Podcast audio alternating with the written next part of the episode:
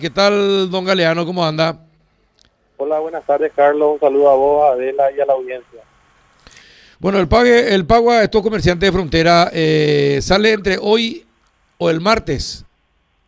Sí, Carlos, ya completamos los, los cruzamientos con, con la base de datos disponibles y eh, estaremos iniciando los pagos el día lunes para los trabajadores formales.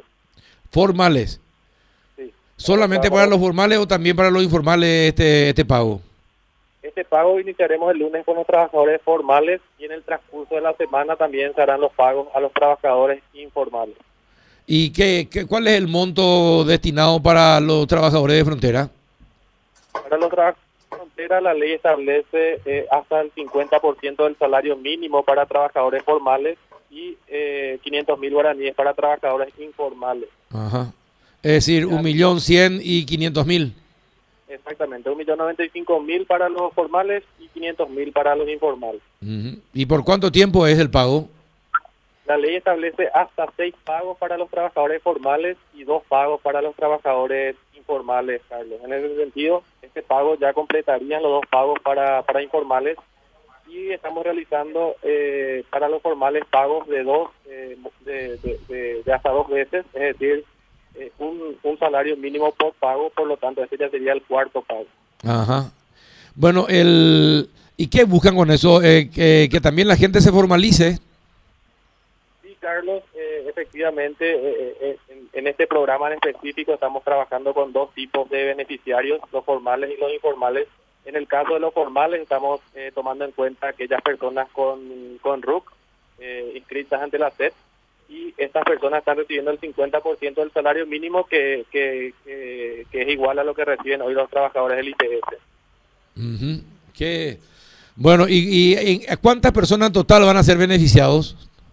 Estamos hablando de aproximadamente 3.700 trabajadores formales y cerca de 20.000 trabajadores informales, Carlos, en torno a, a 24.000 beneficiarios en este segundo pago. Ajá. ¿Y cuánto en total es el monto que, que va, se destina para este? cerca de 18 mil millones de guaraníes aproximadamente. Uh eh, 18 son 3 millones de dólares y 3 millones de dólares aproximadamente. Así mismo, eh, en el primer pago fue en torno a 3 millones de dólares y ahora estamos hablando de un monto similar. Eh, mencionar la, cuál es el objetivo y en ese, en ese sentido mencionarte un poco de que eh, la frontera con Argentina está cerrada ya hace más de un año. Sí seis ciudades eh, fronterizas con Argentina las que forman parte de, de, este programa. Ajá. Bueno, hay mucha gente, ¿eh? mucha gente, 23 mil en total, pero fíjate la cantidad, fíjate la diferencia entre los formales y los informales, 20 mil contra 3 mil. Así es, Carlos, esta es una realidad de, del mercado laboral paraguayo, del cual nosotros somos conscientes y, y estamos trabajando en pos de, de una mayor formalización recordamos que recordemos que hace poco se publicó el, la encuesta permanente de hogares del, del Instituto de Estadística, donde muestra que prácticamente 7 de cada 10 trabajadores son, son informales, ¿verdad? y eso también se reflejan en estos, en estos programas. Claro. Eh, sí, exactamente. Adela, ¿alguna consulta? Buenas tardes, don Galeano. Eh, la-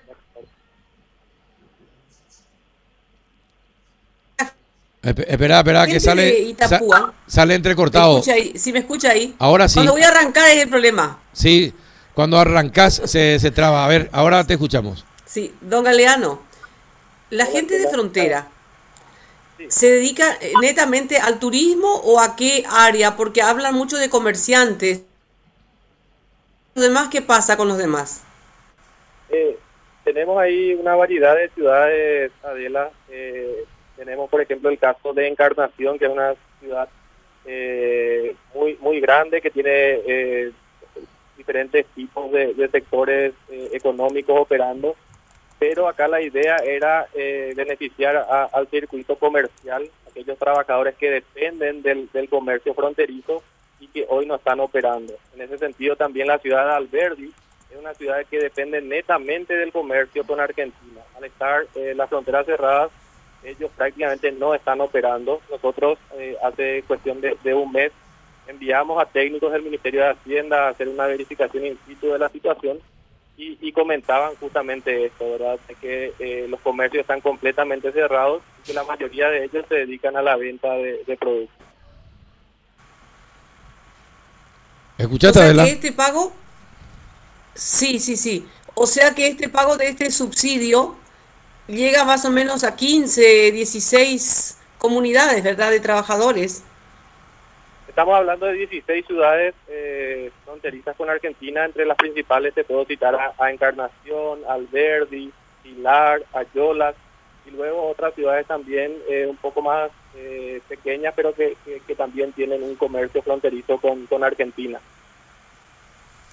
Y este sería el último pago que se va a, a, dar como subsidio a esta comunidad, porque ¿de dónde van a seguir? Hacienda tiene, ustedes que manejan en la parte económica, eh, ese respaldo como para seguir asistiendo a esta gente? En el caso de los informales se está completando el segundo pago, eh, que es lo que establece la ley. Eh, en el caso de los formales todavía existe la posibilidad de hacer dos pagos más. Y en cuanto a, lo otro, al apoyo de Hacienda, estamos trabajando en, un proyecto de ley de, consolidación económica donde se pretende garantizar los recursos para hacer frente a este, este segundo año de pandemia. En ese sentido tenemos eh, medidas concretas en, cuestiones financieras, en cuestiones de, servicios públicos y también de, acceso al crédito y otros temas tributarios. Yo creo que, ese proyecto de ley está siendo socializado también por nuestras autoridades, el ministro, los viceministros, y eh, será enviado ya al Congreso Nacional para su, para su revisión. Ahora, don Juan José, decime una cosa. Una vez que comenzó el pago, eh, ¿hubo gente que se formalizó para seguir recibiendo y pagos y un poco más elevados? ¿La gente se va formalizando o no le interesa mucho la formalización de la gente? Sí, hay un, proceso de formalización, Carlos, si te fijas en los datos de cantidad de contribuyentes que, que tiene la FED entre el 2019 y 2020, que son años cerrados uno ve un fuerte aumento en, el, en el, número de, formales y eso también aparejado con todas las demás medidas que, desarrolla el gobierno nacional, por ejemplo, el acceso al crédito, la garantía a través del POGAPI, la exoneración de servicios públicos, eh, la reducción de la tasa del IVA para, para sectores específicos y también la reducción de la tasa del IVA para los alquileres comerciales. Entonces son medidas que, se implementaron y se implementan, Carlos, con el fin de eh, aumentar la, formalización dentro de la economía. Ahora, y estas personas, estas personas informales, eh, ¿qué nivel de capacidades y de estudios tienen, eh, como por ejemplo, para encontrar un, mejor trabajo, tratar de dejar la, informalidad, dedicarse a, un comercio legal, formal? ¿qué, ¿Qué datos tienen al respecto? Eh, el programa Putibú en sus dos ediciones nos dejó mucha mucho aprendizaje, Carlos, entre ellos también nos dejó una, una gran base de datos. Tenemos aproximadamente 2.300.000 registros en ese programa, donde nosotros estamos analizando, estudiando y también nos muestra justamente esto que vos mencionás, ¿verdad? Eh, hay un segmento importante de la población, eh, sería la, la pirámide de ingresos más bajos, que tiene una baja formación y por tanto eso se traduce también en baja productividad y bajos niveles de ingresos. Eh, como vos mencionás también para ellos muchas veces se les dificulta la formalización porque consideran un proceso burocrático. Y nosotros desde el Ministerio de Hacienda estamos eh, tratando de, de, cambiar esa imagen, facilitar la incorporación al sector formal de estos trabajadores.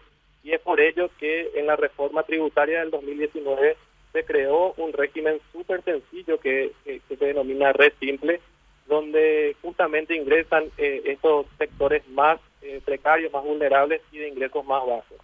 Es una formalización directa con, con, impuestos bajos, en torno a 20 mil guaraníes eh, mensuales, que le permiten ya al contribuyente estar dentro de lo que es el circuito formal de la economía. A su vez, Carlos, también estamos trabajando con, eh, revisando la, legislación vigente y viendo la posibilidad de incorporarles dentro de la seguridad social con regímenes simplificados a, estos trabajadores. Bueno, eh, interesante, realmente interesante los datos que deja toda esta pandemia, ¿no? Eh, esto también implica que hay que tratar de lograr que la mayor cantidad de gente se eduque también tenga eh, un, nivel de de educación que le permita eh, ir creciendo también su posibilidad de, trabajar. Asimismo, la pandemia deja, deja mucha, mucho aprendizaje, Carlos. Nosotros tenemos que hacer una fuerte inversión en, lo que es educación, una fuerte inversión también en, en, tratar de que las personas, los trabajadores, logren una, una mayor productividad y esa mayor productividad se va a traducir en el corto plazo en mejores salarios, ¿verdad? también tenemos que incorporarles a la seguridad social eh, para, para de esta forma tener eh, una un colchón de contención ante este tipo de situaciones que, ocurren y, que, pueden volver a repetirse eh, en el tiempo. Bueno, ¿qué tal Rafa? ¿Ya te integraste? ¿Escuchaste algo lo que estábamos charlando? ¿Le quería hacer una consulta, Rafa? Sí, sí, sí. ¿Qué, qué tal? ¿Cómo, cómo están? bien. bien. Yo, yo quería consultarle con, con, relación a lo que a lo que mencionaba del resimple, que es un, un sistema sencillo, pero aparte un impuesto bajo. ¿Hay, hay una expectativa eh, importante de recaudación o el objetivo es simplemente la, la, la mayor, eh, la mayor formalización? Hola Rafael, gracias por tu consulta. Como estamos hablando del segmento más bajo de la pirámide de, de trabajadores, eh, no, no tiene un objetivo recaudatorio como tal. Y esto podemos ver en la literatura sobre lo que es el monotributo en, la región, donde la intención primaria de, este tipo de impuestos es incorporar a los trabajadores dentro del, régimen formal, formal, dentro del circuito formal de la economía, para posteriormente ya ahí adentro, por ejemplo, se le pueda dedicar cursos de capacitación, acceso al financiamiento, eh, cobertura de, salud, de seguridad social, y a partir de ahí que ellos puedan ir escalando y llegar a regímenes ya más, eh, más elevados dentro del circuito formal y a partir de ahí ser un contribuyente que pueda tener esa capacidad contributiva y, que sea importante también para el Estado. Pero en el IVA, por ejemplo, eh, ¿cómo, cómo, impactaría? Son impuestos diferentes, Rafael. sí. El IVA, el IVA tiene dos componentes. Un componente es eh, lo que pagamos todos eh, en base a los productos que consumimos y por otro lado está el IVA a los ingresos, a la prestación de servicios.